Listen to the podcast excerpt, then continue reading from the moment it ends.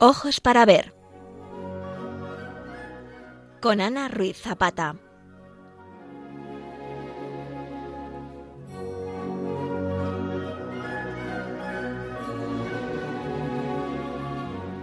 Queridos oyentes de Radio María, el programa que iniciamos vamos a dedicarlo a comentar los relieves del tímpano, es decir, del espacio entre el dintel y el arco, de la portada occidental en la iglesia abacial de Santa Foy de Conques en Francia.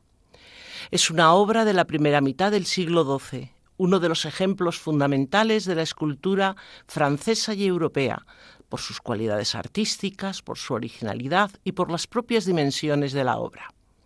Representa el juicio final, una de las escenas características de la decoración de las entradas en las iglesias románicas.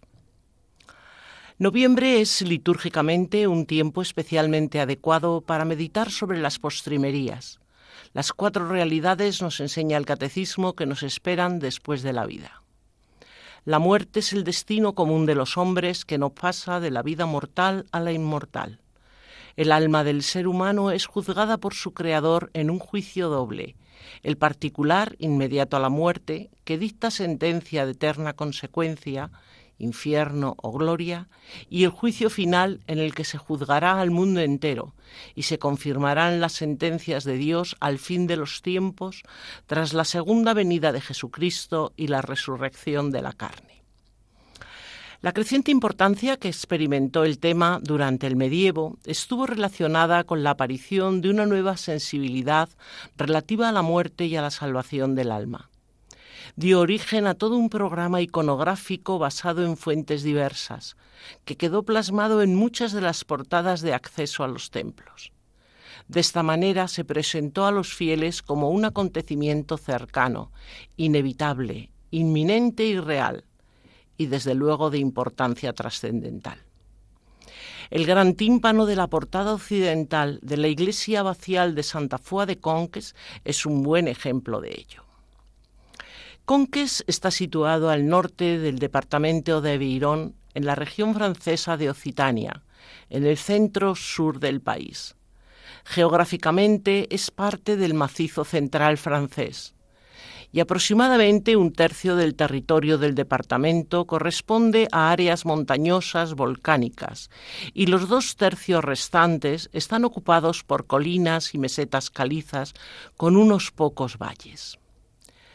Conque se encuentra en uno de ellos, en un valle cubierto de frondosa vegetación, por cuyo fondo corren las aguas del río Dourdou, que poco más adelante vierden sus aguas al Lot. Su caserío se desarrolla a media ladera. Se organiza alrededor de la impresionante abadía de Santa Foy, sin lugar a duda su principal seña de identidad.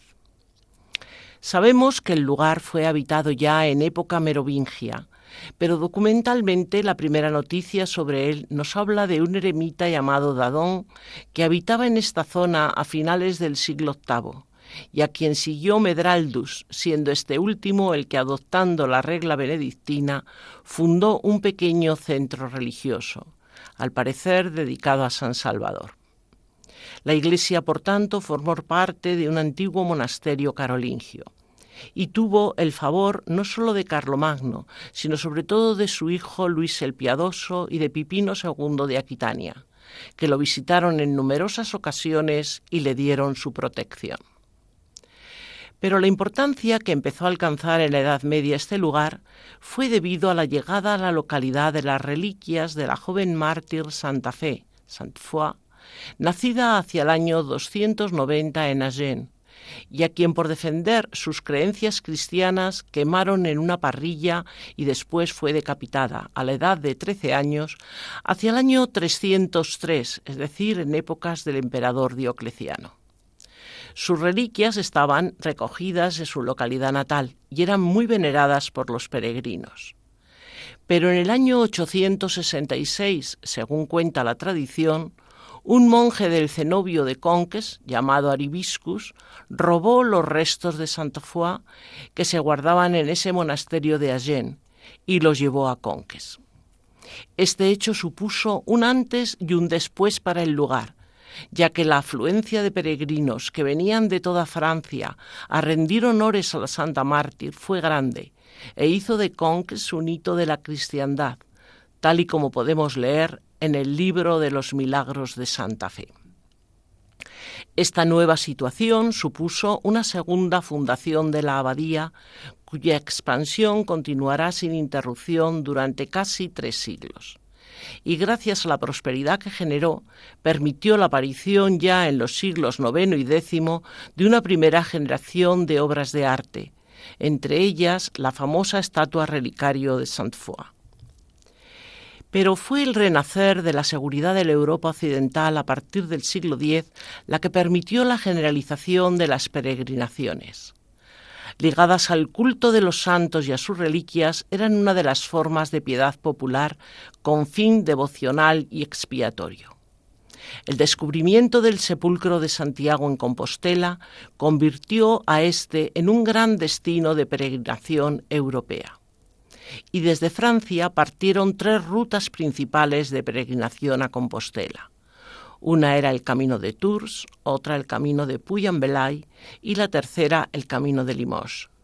Confluían en un paraje cerca de la localidad vasco-francesa de Ostabat y de ahí continuaban ya para cruzar los Pirineos y entrar en España. Había también otras menores, como era la del litoral aquitano o la del Piedemonte pirenaico. Pero nos interesa de una manera especial la segunda ruta que hemos nombrado, la que partía de Le Puy, porque Conques quedó como ciudad de paso en esta vía, en esta vía Podensi, y la afluencia de peregrinos hizo que el originario centro religioso se quedase pequeño. Y así, en la ladera soleada que domina la abadía, se desarrolló una auténtica ciudad, protegida por un anillo de murallas, atravesada por puertas fortificadas y flanqueada por algunas torres. Una red de calles, algunas pavimentadas, servían de lugares para los santos y para las distintas zonas residenciales. Y a pesar de la pendiente del terreno, varias fuentes abastecían de agua a los habitantes. Había además un mercado medieval que era el centro de los intercambios económicos. La iglesia actual que podemos admirar, un magnífico ejemplo de arquitectura románica, se comenzó hacia el año 1050 en tiempos del abad Oldorico. Y aunque las partes más altas de la iglesia son correspondientes, sobre todo las correspondientes a la tribuna, fueron terminadas un poco después, ya en el siglo XII, pues es, ya digo, una iglesia del románico pleno francés. Conques se llegó a ser una ciudad muy importante enclavada en la colina por encima del monasterio. Sufrió un declive a partir del siglo XVI. En el año 1568 la abacial estuvo a punto de derrumbarse a causa de un incendio provocado por los protestantes. Las grandes columnas del coro se derrumbaron por el efecto de las llamas, Hubo que cubrirla con hierro y fundirlas en un macizo de albañilería. Y también las torres de la fachada fueron arrasadas y el campanario central. Durante los siglos XVII y XVIII, poco a poco se fue despoblando esa ciudad que había sido tan importante, víctima de epidemias y de hambruna. Y la situación se agravó a los límites a finales del siglo XVIII con la Revolución Francesa. El decreto que dio la Asamblea Constituyente, que suprimió las órdenes religiosas, asestó un duro golpe a la localidad. Provocó el cierre del monasterio y la dispersión de los canónigos de quienes dependía la iglesia y el hospital. Y durante el siglo XIX se vio acelerar la decadencia. Fue entonces cuando Conques cayó hasta el nivel de convertirse de una ciudad en un simple pueblo. El hecho que salvó a Conques de esta ruina total fue la llegada del inspector de monumentos históricos Prosper de Mérimée en 1837. Él informó de la penosa situación en que se encontraba el monasterio y facilitó la rehabilitación, que también se vio favorecida con la llegada a la localidad en 1873 de una nueva comunidad religiosa, la Orden Premonstratense y poco a poco los peregrinos fueron volviendo a Conques. Vamos a, escuchar un conductus muy importante que se llama Congaudeant Catholici, El libro de San Jacobo, o libro bueno, recogido sobre todo en el Códice Calistino, pues eh, nos habla de, que son diversos manuscritos, pues eh, nos recoge muchas fuentes importantes de la monodia y la polifonía del siglo XII. Y la más antigua de todas estas a tres voces es este célebre conductus que digo ahora vamos a escuchar. El manuscrito atribuye la composición al Magister Albertus Parisiensis, que se ha identificado como un cantor de la Catedral de Notre Dame de París.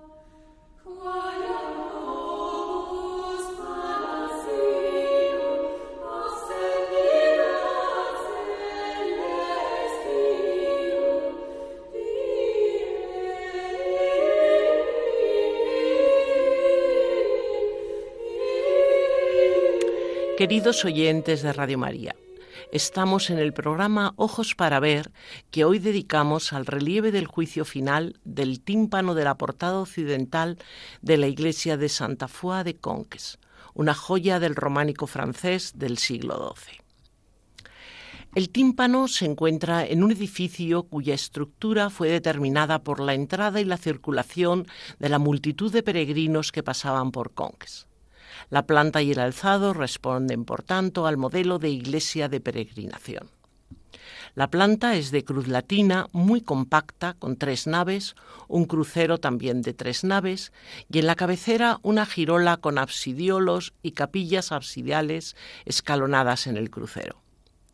Las naves centrales que enmarcan la central eran como pasillos que dirigían a los peregrinos a la girola de ambulatorio que en semicírculo rodea el coro, y así podían venerar el relicario de Santa Foy y otros que allí se exponían. Las grandes dimensiones de la nave y los dos brazos del transepto permitían acoger así a cientos de fieles y daban opción a todos de observar al abad en el altar, que se situaba en la intersección de los dos ejes perpendiculares de la cruz. Por otra parte, las capillas abiertas en el deambulatorio y en el transepto multiplicaban la cantidad de altares secundarios y permitían la celebración simultánea de ceremonias religiosas. En alzado, como iglesia de peregrinación, muestra una diferente altura entre la nave central y las laterales, y sobre estas últimas un segundo piso, el triforio o tribuna, con vanos abiertos a la nave central, agrupados en pares e inscritos en un arco de descarga. En caso de una afluencia excepcional, los peregrinos podían utilizar estas tribunas para, desde ellas, participar de las ceremonias. La nave central, sin iluminación directa, se cubre con una bóveda de cañón ceñida por arcos fajones, mientras las laterales se cierran con bóvedas de arista. Y respecto a las tribunas encontramos bóvedas de cuarto de cañón, pero que tienen una función más arquitectónica que utilitaria, pues aseguran la estabilidad del conjunto monumental se unen en el mismo inicio al gran arco de la nave y de los dos lados del transepto, en el lugar donde los empujes son más fuertes y así actúan como un contrafuerte continuo. Este sistema coherente favorece a la vez la construcción de la nave en altura y de sus muros laterales. Sobre el crucero se alza una cúpula sobre trompas que se marca al exterior con un cimborrio. La que hoy existe fue realizada entre 1460 y 1490, después de que la original, que era la románica, se derrumbase. Según se indicaba, su plano cruciforme con girola y la existencia del triforio coincide con ese modelo de las llamadas iglesias de peregrinación, tal como son San Saturnino de Tolosa o el mismo Santiago de Compostela pero en Santa Fua tienen unos caracteres específicos que son en gran parte el resultado de las condiciones naturales a las que los constructores tuvieron que adaptarse. El emplazamiento escogido inicialmente en el siglo VIII por el eremita Dadón era conveniente para una ermita, pero no para la construcción de una iglesia importante. Por eso fue necesario construir enormes muros de contención en la zona norte para impedir movimientos de tierra y también en la zona central para mantener la tierra en el claustro. Por eso, cuando se mira desde el noroeste a la iglesia, parece como si estuviera hundida en el fondo de una fosa, mientras que desde la parte sudeste domina con su masa imponente instalada por encima del val. La superficie que se disponía para la construcción, por otra parte, era muy reducida, porque la topografía de Conques era, como decíamos, muy particular. Y esto explica las peculiaridades que tiene su plano. El ábside tiene muy poca profundidad. Tiene solo tres capillas radiales en vez de las cinco habituales. La nave es muy corta, con nartes y cuatro tramos, y respecto al transepto de una amplitud inusual, pero también corto, que solamente tiene dos tramos. Para compensar esta modestia de dimensiones en planta, el edificio se construyó en altura, y ahí es donde radica su gran originalidad. La gran altura de la nave central llega a los 22 metros, se enfatiza debido al espacio estrecho, no tiene más que una anchura de 6,8 metros. Este carácter vertical queda resaltado además por la sucesión rítmica de los pilares que separan los tramos de la nave. Tenemos esta misma percepción de altura en el exterior, Está remarcada en el frente por la fachada que es alta y austera y enmarcada por dos torres cuadradas que terminan con un remate más moderno. Y en los laterales esta verticalidad se ve enfatizada por los contrafuertes que suben sin interrupción hasta las cubiertas. La cabecera muestra una suntuosidad en su elevación piramidal y triple elevación de volúmenes, magníficamente dispuestos, y además refleja lo que es la estructura interior de la iglesia. A esta unidad y funcionalidad de la arquitectura del edificio corresponden también la variedad y la riqueza de la decoración con esculturas, que están presentes en todo interior, en los capiteles, pero sobre todo en el extraordinario tímpano de la portada de los pies, que como hemos dicho es una obra maestra del arte del siglo XII. Vamos a, a escuchar ahora Laudis Crucis Attolamus, una secuencia que se integra en la liturgia franco-romana. No pertenece realmente al repertorio gregoriano, es como un ornatus dentro de la celebración de una solemnidad determinada. Pero no solamente implica embellecer, sino sobre todo explicar profundidad, eh, tratar de llegar a lo que queda humanamente vedado de la palabra divina revelada en las Escrituras y cantada en el corpus gregoriano. De esta manera posiciona al cristiano para participar de una manera más razonable, más entendida en lo que es el sacrificio de la misa. Su posición litúrgica, la de la secuencia, es entre la aleluya y el Evangelio. Adam de San Víctor fue el más ilustre exponente de la vivencia de la poesía litúrgica que dejó el siglo XII. Colaboró en la expansión del repertorio poético y musical de la Escuela de Notre Dame, y una de sus mejores obras es precisamente esta secuencia, Laudes Crucis Attolamus.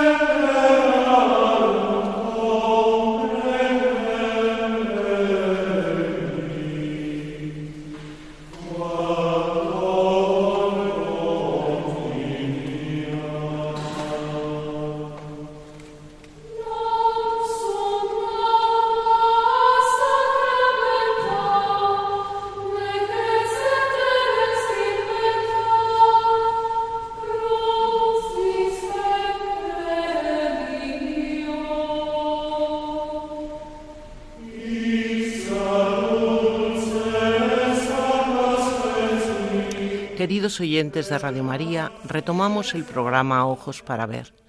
Hoy estamos comentando el relieve del juicio final del tímpano de la portada occidental de la iglesia de Santa Foy de Conques, una obra magnífica del románico francés del siglo XII. Vamos ahora a centrarnos un poco en el tímpano y en sus caracteres formales. En la iglesia abacial de Santa Foy, a mediados del siglo XII, un desconocido escultor plasmó con imágenes de fácil comprensión y gran originalidad el juicio final. Y lo hizo además en el tímpano de la portada principal, es decir, la situada a los pies de la iglesia por donde accedían los peregrinos. Era un tema recurrente para la Iglesia del momento y que se utilizaba para advertir de las consecuencias que tendrían, tras la muerte del cuerpo, los actos realizados en vida. Eh, está realizado en relieve porque el románico fue el estilo que aportó la recuperación de la escultura que prácticamente había estado ausente en el arte occidental desde el siglo V pero va a ser un arte en estrecha relación con la arquitectura. Se inserta en ella como un elemento complementario. Los primeros ejemplos de escultura monumental eh, surgieron a finales del siglo XI, fueron potenciados por las rutas de peregrinación hacia Santiago de Compostela, pues a lo largo de estas se levantaron nuevas iglesias que se construían como Santa Foy en lugares de paso para una acogida espiritual de peregrinos y exposición también de sus propias reliquias. Responde este, este, renacimiento de la escultura al descubrimiento por parte de la Iglesia del poder sugestivo de las imágenes, que como los sermones y complementándolos tenían un gran poder catequético. Los fieles al entrar y ver en los tímpanos escenas como la que hoy comentamos, recordaban la necesidad de arrepentimiento y expiación de sus pecados. El tímpano de Santa Foy, delimitado, como decíamos, entre el dintel y las arquivoltas, está albergado por un profundo arco de medio punto sobre el que se alza un gablete. Probablemente fue realizado cuando el abad Bonifacio estaba al frente del monasterio, en la primera mitad del siglo XII, por un escultor que ya había trabajado en la Catedral de Santiago de Compostela. Tiene 6,70 metros de ancho y 3,60 de alto y alberga 124 figuras en un estado de conservación bastante bueno. Su función es doble, decoración y comunicación, pues con él, como decíamos, la Iglesia pretende transmitir sus enseñanzas a los fieles, en su mayoría analfabetos. El programa escultórico del juicio final de nuestra obra se compone de una serie de escenas comunes a la mayoría de las representaciones del tema que se hacen en la época, y siguiendo un esquema compositivo semejante, porque el objetivo era que se identificase con facilidad aquello que se representaba y para conseguirlo además se seguían los mismos textos bíblicos del Nuevo Testamento y las directrices concretas en cuanto al momento del juicio. En la Alta Edad Media Occidental, eh, dominó primero la iconografía del Pantocrator, Cristo en su segunda venida o parusía, y su representación según el texto del Apocalipsis.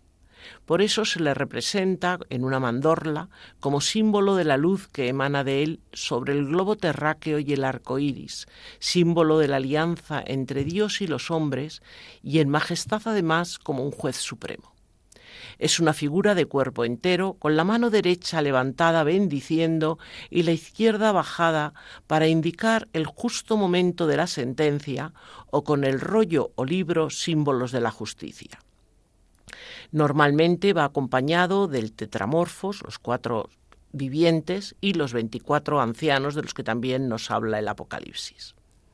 Sin embargo, a partir del siglo XII surge en Francia, y gracias al cambio de sensibilidad que va conduciendo al gótico, un nuevo modelo de Cristo que se inspira en el Evangelio de San Mateo. Es más humano y mucho más paternal que el apocalíptico. Conocido como varón de dolores, está semivestido porque muestra las llagas de la pasión. Es un Cristo hombre que viene a juzgar a la humanidad después de haber muerto por ella. Y precisamente este, este modelo, esta iconografía, es la que inspiró nuestra obra. El tímpano de Conques está tallado en 24 bloques de piedra calcárea amarillenta que proceden de unas canteras cercanas al lugar. Las piezas fueron talladas en el suelo y luego colocadas como un gran rompecabezas. Y se colocaron con mucha pericia, porque está magníficamente bien repartido el peso para dar estabilidad al conjunto. Eh, ¿Cómo se realizó? Pues lo sabemos porque las restauraciones recientes nos han dado bastantes datos. En principio diríamos que, pues como se suele realizar un relieve, ¿no? La talla de relieve es una escultura que sobresale del fondo. Y así, sin dejar de estar adherida a él, es una imagen que se eleva por encima del plano de base y crea una ilusión de espacio en una superficie que es poco profunda. Em, aquí sabemos que se partió de un bosquejo realizado sobre el bloque de piedra y después se llevó a cabo el proceso, que son las tres fases clásicas que encontramos siempre en un relieve. Primero, el desbastado, para determinar la distribución del volumen, sustrayendo el material sobrante. Se comenzó trabajando el fondo, las superficies más profundas y rebajando de afuera hacia adentro, y luego se desbastaron el resto de las formas, descubriendo así los distintos planos que tiene cada una. En este proceso sabemos incluso que se trabajó con un mazo de madera, con punzón y con cincel de punta, porque hay trazas de estas herramientas, como decíamos antes, vistas durante la restauración. La segunda fase es el modelado, que consiste en perfilar los contornos, tallando las formas generales hasta obtener las deseadas, para luego ir poco a poco sacando detalles específicos. En esta fase, las herramientas que se utilizaron fueron las gradinas de dientes y lisas, así como los cinceles de punta redonda. El sombreado se fue consiguiendo mediante la variación de la profundidad y el ángulo del tallado. La interacción de la luz y la sombra es muy importante en los relieves porque hace que las imágenes parezcan más tridimensionales. Y por último se procedió al acabado para alisar la pieza, obtener texturas. Pero mm, hay una fase más que se añadió que hoy es bueno, solo un poco perceptible, que es la policromía porque todo el relieve estuvo policromado y se puede observar porque hay restos de pintura aún evidentes en algunas de las esculturas. Con ello lo que se buscaba era intensificar la expresividad y también dar una mayor claridad a la escena. La magnífica conservación del relieve, que permite conocer las técnicas artísticas medievales, eh, no nos permite, sin embargo, reproducir la calidad con que se hicieron, es decir, la calidad de los pigmentos que se utilizaron o el refinamiento en su utilización. Se trabajó sobre una base de blanco plomo y después se fue recubriendo de colores vivos. Pero hay más. Las esculturas de la parte central van realzadas con toques dorados. Estos los podemos ver en el cuello y la orla del manto de Cristo, en las estrellas de la mandorla, pero también en el cuello del ángel que le acompaña a los pies, el incensario que lleva. Es interesante que todos los dorados que están en relación con la figura de Cristo están realizados con pan de oro. Sin embargo, en los demás casos que aparece el dorado, pues el oro va mezclado ya con cobre. El propósito, decíamos, que tienen estos relieves, y todos los relieves y toda la escultura realmente del románico, es didáctico más que artístico. Y esto es lo que nos explica, en este caso concreto, en que estamos ahora trabajando, la forma de representación antinaturalista. este antinaturalismo lo podemos observar en primer lugar en la desproporción de las figuras que están muy simplificadas, pero que tienen una cabeza muy grande en relación al cuerpo en el tamaño de las mismas que eh, se debe a la importancia de cada una de ellas, es decir, es un tamaño según jerarquía. También la relación incorrecta entre el tamaño de la figura y el fondo, la isocefalia, porque con excepción de aquellas figuras que se quieran destacar de una manera especial, todas son exactamente igual de altas, es decir, la cabeza al mismo nivel. Y también el antinaturalismo lo vemos en el hieratismo y la rigidez que tienen cada una de ellas. Eh, la verdad es que el artista está trabajando sobre estereotipos faciales, pero a pesar de ello se ha esforzado en personalizar a cada personaje y algunos de ellos pues los hemos podido reconocer. Hablamos, por ejemplo, del caso pues eh, por ejemplo, el caso de Carlomagno que aparece, de su hijo Ludovico Pío, de los primeros abades de Santa Foix. Bueno, la arquitectura además está, eh, perdón, la escultura está además supeditada a la arquitectura. Por eso está regida por lo que se llama la ley del marco. Las esculturas tienen que adaptarse a los espacios disponibles y para ello pues eh, varían de forma o de postura según su emplazamiento y además eh, se tiende a la simetría. Por otro lado, también eh, por este tema eh, arquitectónico, eh, vemos que aparece lo que se llama el horror vacui, es decir, no se quedan espacios entre los personajes o entre las representaciones, está todo lleno, absolutamente lleno. El autor el maestro de Conques, no sabemos su nombre, es un autor anónimo, pero se le quiere identificar con el artífice del primer proyecto de la portada de platerías de Santiago de Compostela el que se llama Maestro de las Tentaciones porque trabajó en el tímpano izquierdo de esta fachada en el que se representan las tentaciones de Cristo. Sus rasgos distintivos son unas cabezas cúbicas con el pelo así como cortado a tazón, narices anchas, un canon corto en las figuras, los pliegues de las vestiduras como muy planchados con tendencia al anacronismo, el uso de perfil en figuras de tres cuartos, la tendencia al bulto redondeado y una gran variación en la posición de los pies sobre las cornisas que representan el nivel de la tierra. Eh, seguimos en nuestro, en nuestro espacio, en nuestra paréntesis musical, vamos a seguir con eh, el tema de la peregrinación, porque realmente decimos que esta iglesia es una iglesia de peregrinación y su papel es fundamental en el camino de Santiago. Por eso mm, volvemos a acudir al Codex Calestinus, a este documento del siglo XII, y en él vamos a encontrar el canto de los peregrinos flamencos, llamado también canto de Ultrella, un canto que entonaban los peregrinos de toda Europa al llegar a la plaza del Obradoiro y a la entrada de la catedral.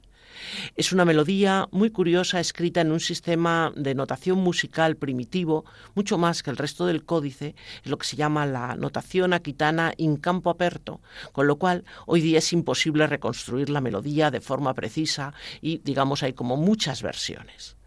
Es un, eh, un conductus que se llama Dum Pater Familias.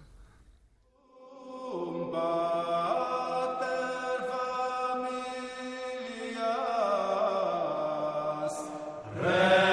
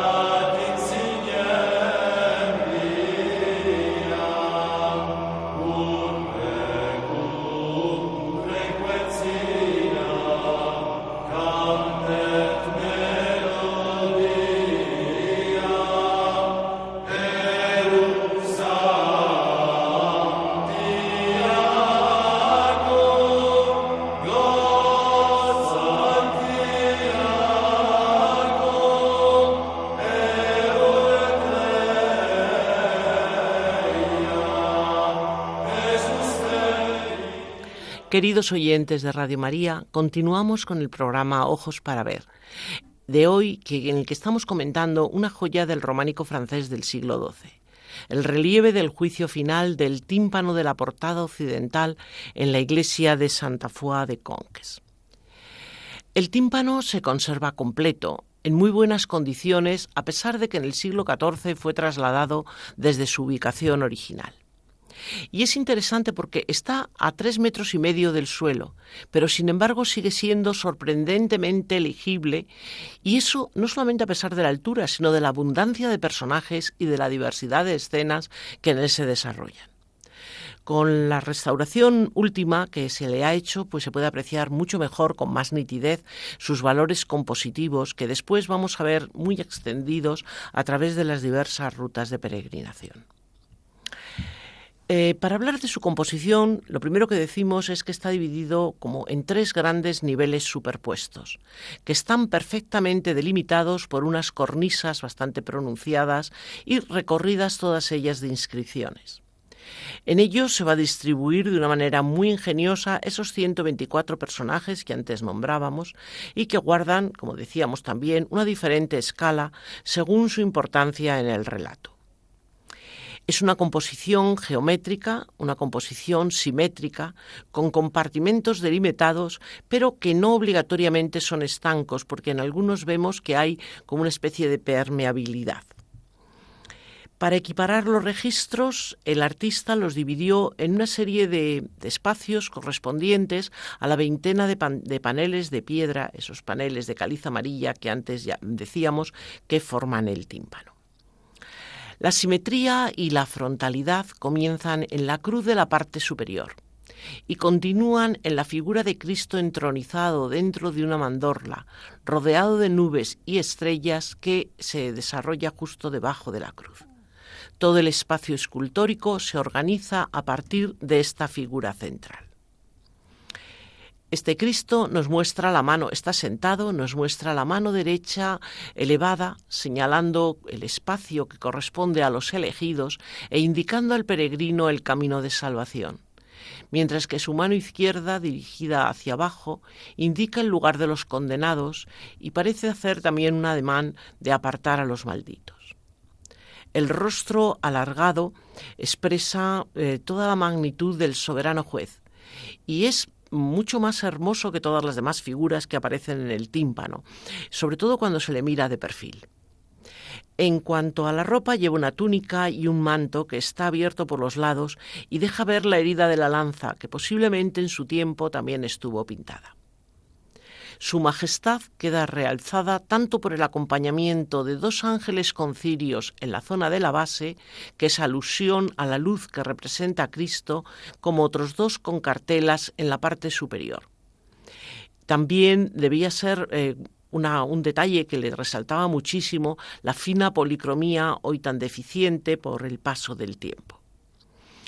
La figura de Cristo se entrelaza ingeniosamente con los ángeles que por encima portan la cruz, a la vez que sujetan en sus manos un clavo y la punta de la lanza que atravesó su costado, que son los símbolos de la pasión.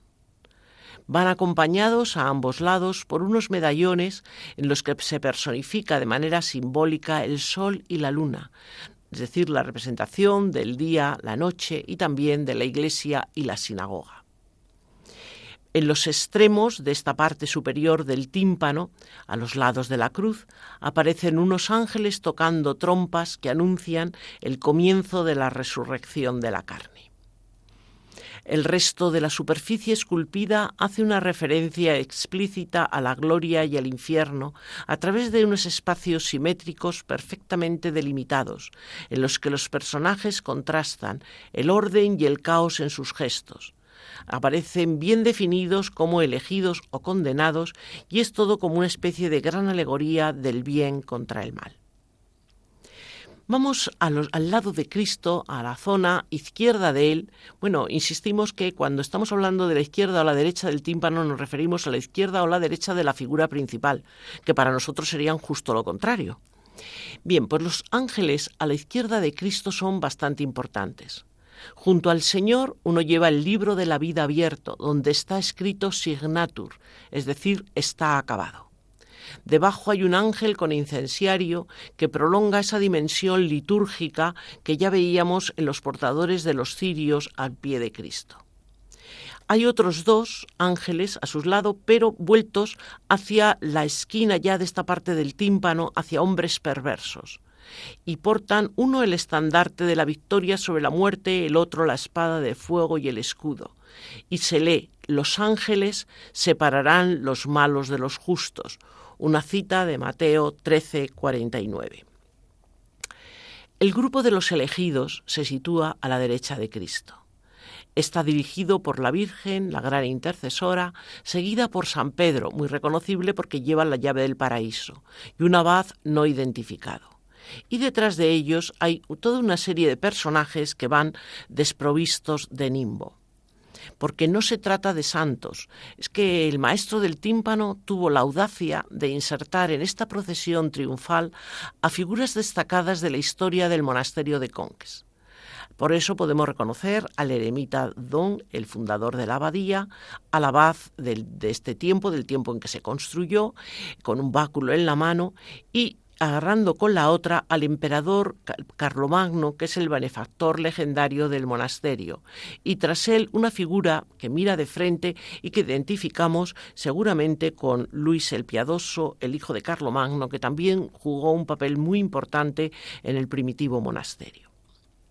Sobre estas figuras hay cuatro ángeles sujetando cartelas con referencias a las tres virtudes teologales y una alusión a la humildad, porque estas son las vías infalibles para llegar a la gloria.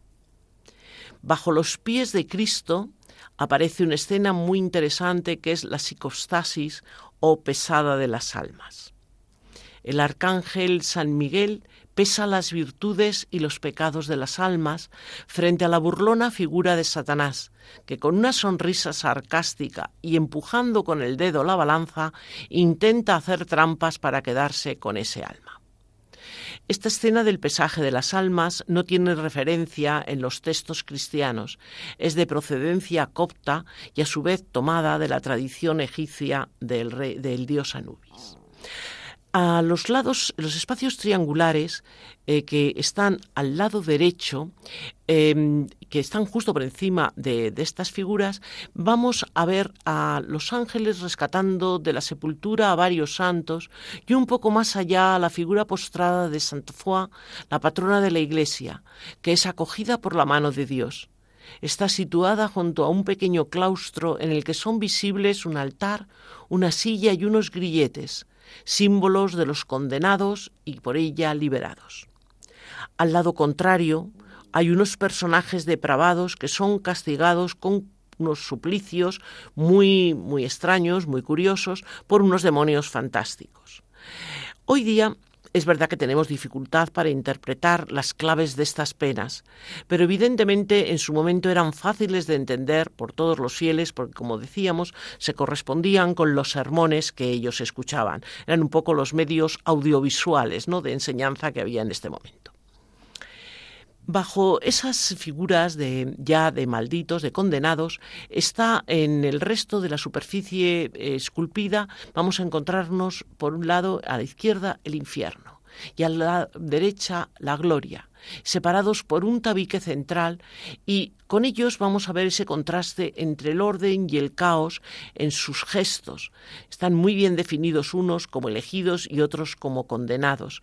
Mm, es interesante ver, por ejemplo, que todos los elegidos van vestidos, mientras que los condenados se les ha dejado desnudos.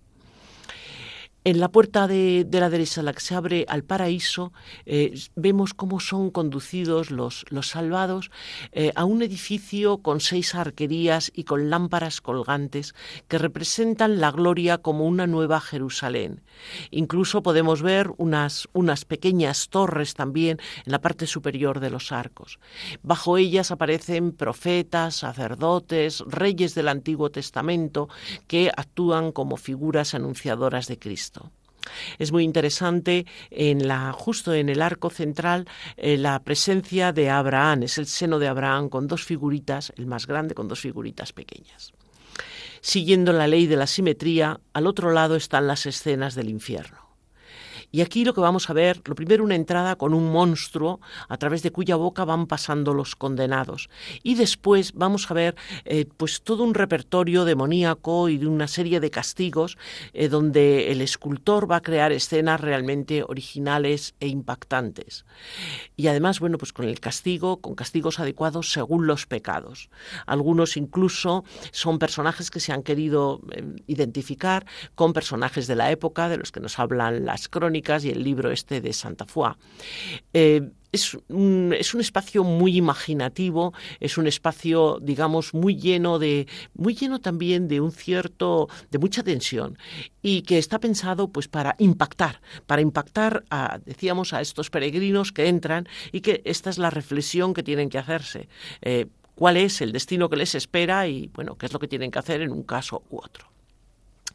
Toda esta colección de espacios, ya digo, tan perfectamente organizados, están además separados por una serie de bandas que llevan inscripciones grabadas. Y ahí lo que vamos a ver es una especie de refuerzo de ese mensaje que se transmite. Está escrito en, están escrito en, latín y, por ejemplo, en la parte superior de la cruz pues, se puede leer Jesús de Nazaret, Rey de los Judíos, o podemos ver Jesucristo, Jesús eh, juez, en fin, hay toda una serie de, eh, ya digo también, de datos que nos pueden ir ayudando para reconocer las escenas y para situarnos también en ellas. Y hay por último un detalle muy interesante, muy curioso. En la arquivolta del tímpano aparecen esculpidos 14 ángeles curiosos. Son simplemente unas, unas pequeñas figuritas como que asoman nada más que la cabeza y las manitas. ¿Están curiosos de qué? Pues de, de saber el veredicto del juicio que aún ignoran. Esto nos recuerda lo que dice la primera carta de Pedro, en el capítulo 1, el versículo 12, que dice que los, es el mensaje que los ángeles ansían contemplar. No son intrusos, se están preparando para enrollar el firmamento que desaparece como se enrolla un pergamino, según dice Apocalipsis 6. Para los, estos espectadores que pertenecen a la corte celestial es como si el telón se levantara, como si fuera, estuvieran en un escenario y arroja luz sobre esta escena que se desarrolla ante sus ojos y miran con interés. Es el juicio final. Bien, para terminar con nuestra música, vamos a recordar algo también muy interesante. En la arquivolta que rodea el tímpano del Pórtico de la Gloria en Compostela hay 24 ancianos con instrumentos musicales, en los cuales se reconocen el arpa celta, el salterio, la id, el laúd, la fídula oval, la viola de ocho, el organistrum. Bueno, en su apuesta por recuperar el patrimonio histórico musical de Galicia, la Fundación Pedro Barrié de la Maza promovió en los años 90 y financió un proyecto de reproducir en madera estos instrumentos del Pórtico de la Gloria de la Catedral de Santiago. Y en este proyecto de investigación pues, hubo una colaboración de luthiers, musicólogos, historiadores del arte, expertos en afinación, procedentes todos de distinto país. Fue un precioso esfuerzo interdisciplinar sin precedentes y eh, que culminó en el año 1991 con la celebración de un concierto inaugural. Ahora vamos a escuchar una cantiga de Santa María que está ejecutada con instrumentos medievales como los del Pórtico de la.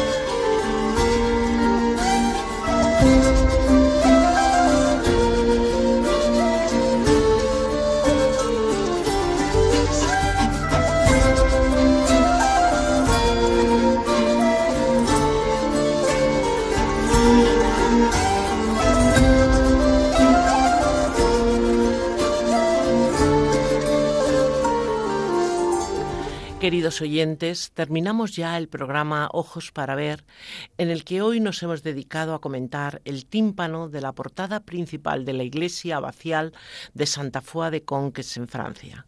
Una iglesia del siglo XII y un tímpano que es uno de los mejores ejemplos del románico, de la escultura románica que tenemos en Europa. Ha conducido el programa Ana Ruiz Zapata. Si desean volverlo a escuchar, les recordamos que pueden hacerlo en el podcast correspondiente al programa del día de hoy. Y si quieren alguna aclaración o puntualización, pueden escribir a ojos para ver 7, 7 en número, arroba radiomaria.es. Nos despedimos deseándoles toda clase de bendiciones y les invitamos a seguir escuchando Radio María, la radio de nuestra Madre.